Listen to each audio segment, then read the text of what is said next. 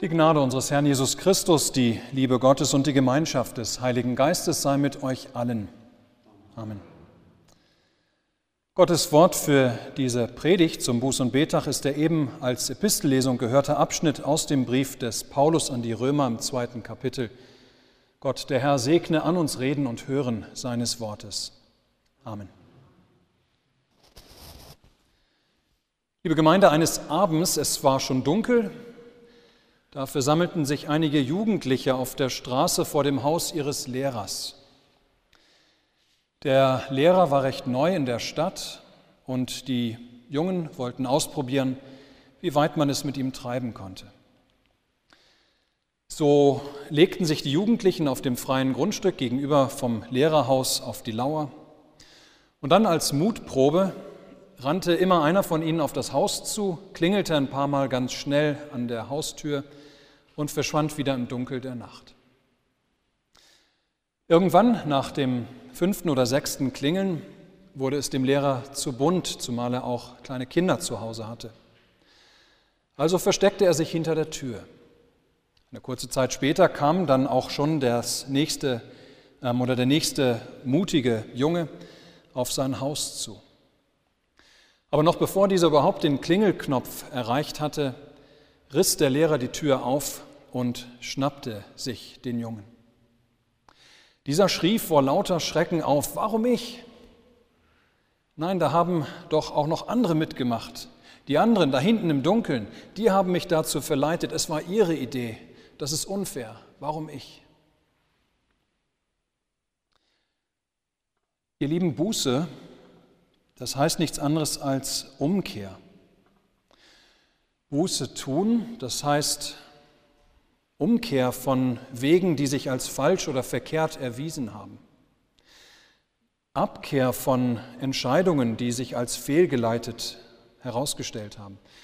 Hinkehr zu Gott und dem Leben, das er schenkt. Wir feiern heute einen Buß- und Bettag, stellvertretend für alle Menschen, auch für unser ganzes Volk. Versammeln wir uns in der Kirche vor Gott zur Buße und Umkehr. Diese Geschichte eben von den Jugendlichen kann uns dabei helfen, dass wir auf die Gefahr aufmerksam werden, in der wir an so einem speziellen Bußtag immer wieder auch stehen. Wenn wir nämlich über Umkehr nachdenken und über Buße reden, das heißt, wenn wir darüber nachdenken, wo wir unser Leben im Blick auf Gott überdenken müssten, wo wir eine Veränderung oder eine Veränderung vielleicht ähm, anpeilen sollten in unserem Denken und Reden und Tun, ja, dann denken wir gerne und ganz schnell nur an die anderen. Im Grunde reden wir gerne von Umkehr. Dieses müsste dringend verändert werden. Jenes müsste unbedingt mal anders gemacht werden und das müsste unbedingt verbessert werden. Aber wir meinen dabei meist und wir denken meist zuallererst an die anderen. Und dann ist es ja leicht, über Umkehr und auch über Richtungsänderung zu reden, wenn es um die anderen geht. Buße? Ja, auf jeden Fall. Gerade der oder die oder der da hinten hätte es so nötig. Ja, wie schreit doch der Jugendliche gleich auf, warum ich? Die anderen, die hatten doch auch noch oder da hatten doch auch noch andere mitgemacht. Und sie, die anderen, die hatten mich überhaupt dazu verleitet. Es war ihre Idee, das ist unfair. Warum gerade ich? Heute am Buß- und Betag und vor allem mit dem Text, der uns vorgegeben ist ähm, aus dem Römerbrief, hören wir Nein, du. Tatsächlich du. Du bist gemeint.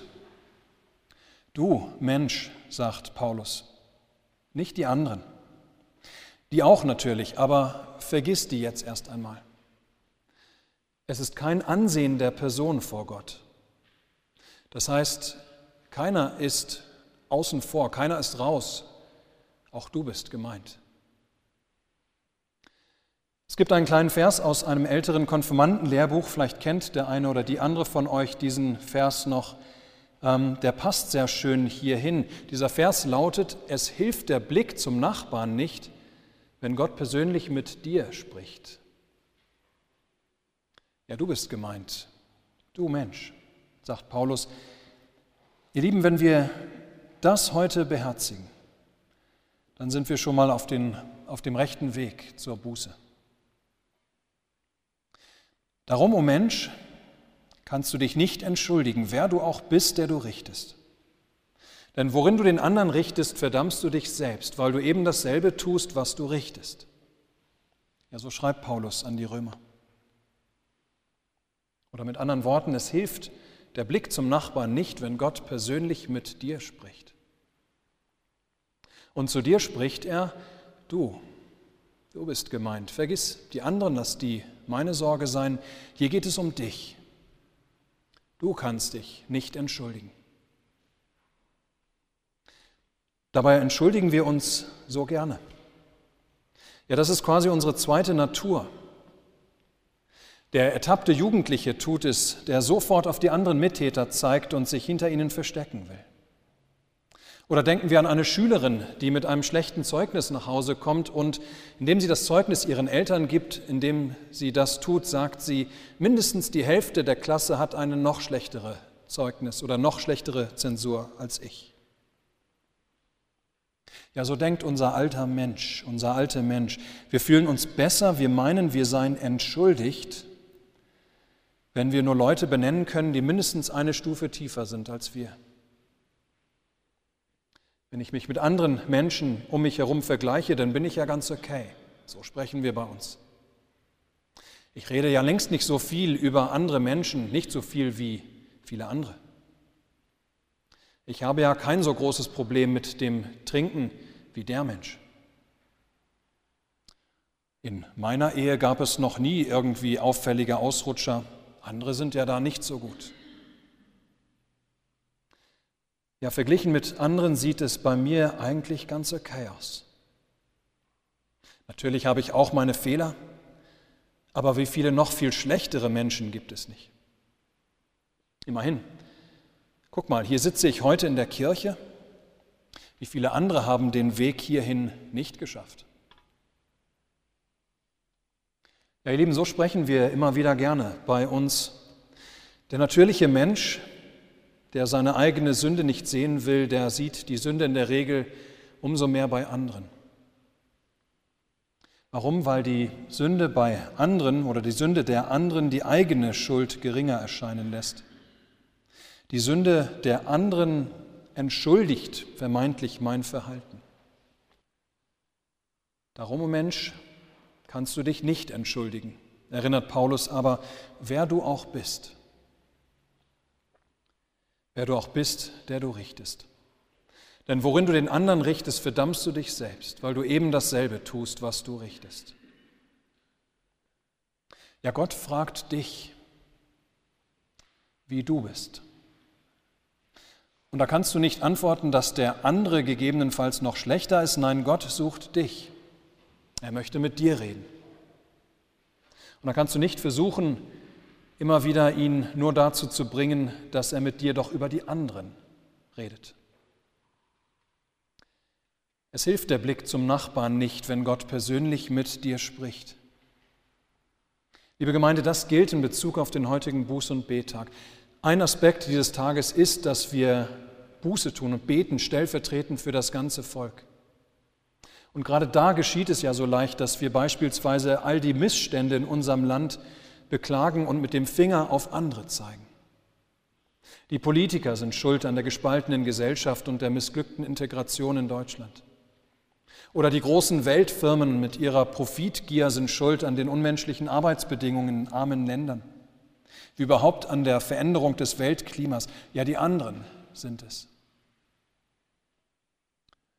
Doch zu den anderen redet Gott gerade nicht, sondern zu dir und mir. Nicht unsere Politiker sitzen heute hier in der Kirche, auch nicht die Firmenbosse, sondern du und ich, die wir so schnell auf andere blicken und bei uns sprechen, Gott sei Dank bin ich nicht so wie die. Bei mir ist eigentlich alles in Ordnung. Nur die anderen, ja die anderen, die müssten dringend umkehren und Buße tun. An der Buß- und Betag will uns erinnern, auch wir selbst müssen immer wieder umkehren und unsere Leben im Lichte Gottes und seiner Gebote betrachten. Auch wir sind immer wieder gemeint, wenn Gott sein Wort laut werden lässt. Du und ich, nicht nur die anderen. Dass wir über andere nicht richten sollen, heißt nicht, dass da keine Probleme sind, beispielsweise in der Politik unseres Landes. Das heißt auch nicht, dass da nicht viele Menschen sind, die Schuld haben an den vielen Missständen in der Welt. Nur der Buß- und Betag ist nicht ein Tag, an dem wir über die anderen richten, sondern ein Tag, der uns wieder neu zur Buße und zur Umkehr führen und zum Gebet treibt dass wir nicht auf die anderen zeigen an diesem Tag, sondern zu der Erkenntnis kommen, ich, ich bin ein armer, elender, sündiger Mensch. Ich, ich habe nicht nach, nach den Geboten Gottes gelebt. Ich, ich trage Mitschuld an den vielen Missständen meines Lebens und der Welt. Ich, ich habe Gottes Zorn und Gericht verdient. Herr, erbarme dich meiner. Gott ruft durch sein heiliges Wort unsere verstockten, unsere stolzen, unsere ähm, verhärteten Herzen heute aufs Neue zur Umkehr von unserer Überheblichkeit und unserem Richtgeist, dass wir neu unsere Schuld erkennen und ihm Gott bekennen.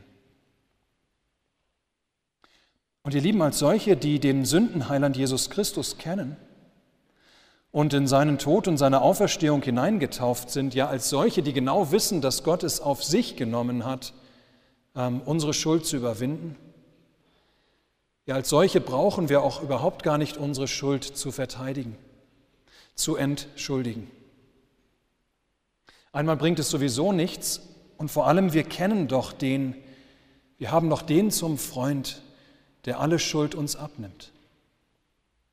Ja, gerade wir brauchen nicht krampfhaft unsere Schuld, wo wir sie erkennen, zu verteidigen, zu verschleiern, zu beschönigen oder von ihr abzulenken, zu entschuldigen, indem wir mit dem Finger auf andere weisen. Nein, wir können ganz einfach Gottes Wort und Urteil über uns Recht geben. Gottes Wort Recht geben, es stimmt, ich habe gefehlt in diesem und jenem. Und Gottes Urteil annehmen. Dem Recht geben, was Gott in seinem Wort über uns sagt, dass wir alle, alle abgewichen sind und allesamt verdorben sind, dass da keiner ist, der Gutes tut, auch nicht einer. Ja, liebe Gemeinde, wir können dem Herrn ruhig unverblümt unsere Schuld bekennen. Wir haben nichts zu verlieren, im Gegenteil, alles zu gewinnen. Denn Jesus Christus ist für Sünder in die Welt gekommen. Das heißt allein für Sünder. Wo wir erkennen, dass wir Sünder sind, wo wir nicht krampfhaft versuchen, ständig das Gegenteil zu behaupten, ja, da finden wir Vergebung. Da kommt es zur Umkehr. Denken wir an die Ehebrecherin, die zu Jesus gebracht wurde. Sie hat nicht zu Jesus gesagt, weißt du, da sind viele andere, die genauso ihre Männer betrügen und noch viel schlimmer. Sie hat auch nicht etwa gesagt, mein Mann ist mir auch nicht immer treu gewesen. Nein, in diesem Moment zählt nicht die Sünde der anderen. Sie, diese Frau, erkennt ihre Schuld. Jesus weiß es und sie weiß es auch. Die Sünde ist unschön, ja, aber sie ist nun einmal da und kann nicht rückgängig gemacht werden oder vertuscht werden. Und so leugnet die Frau ihre Schuld nicht und bekommt den Zuspruch von Jesus, ich verdamme dich nicht, gehe hin und sündige hinfort nicht mehr. Nicht mehr. Wie wunderbar. Oder denken wir an Zachäus. Jesus kommt zu ihm in seinem Haus, in sein Haus und nun sagt Zachäus nicht etwa, dass du zu mir kommst, Jesus, das zeigt, dass ich offensichtlich gar nicht so schlecht bin wie die anderen. Nein, er weiß, dass er im Unrecht ist und dass Jesus zu ihm gekommen ist. Und Jesus weiß es auch. So gibt Zachäus ganz unverblümt zu seine Schuld, indem er sagt, ich will allen, allen, die ich betrogen habe, vielfach zurückgeben. Er gibt seine Schuld zu, er erfährt Vergebung. Und so, liebe Gemeinde, ist der heutige Tag dazu da, dass auch wir umkehren von unserer Schuld und Sünde. Dass wir uns einmal mehr einladen lassen, unsere Leben im Lichte Gottes und seiner Gebote zu betrachten. Und dass wir dabei nicht nur Buße tun, sagen und die anderen damit meinen, sondern erkennen, dass auch wir gemeint sind. Aber dass wir dann auch hören, Jesus Christus vergibt Sünden und Sündern. Und zwar nur Sündern. Und lassen wir uns deshalb unsere Sünden von ihm abnehmen. Der selber keine Schuld hatte, aber freiwillig kam, um unsere Schuld zu tragen. Ja, unsere Sünde hat Jesus den Tod am Kreuz gebracht. Aber dafür kann er als Auferstandener heute neu zu dir und mir sprechen, lass mich euch eure Schuld abnehmen. Sie bringt euch sonst um. Ja, lasst mich für eure todbringende Schuld einstehen.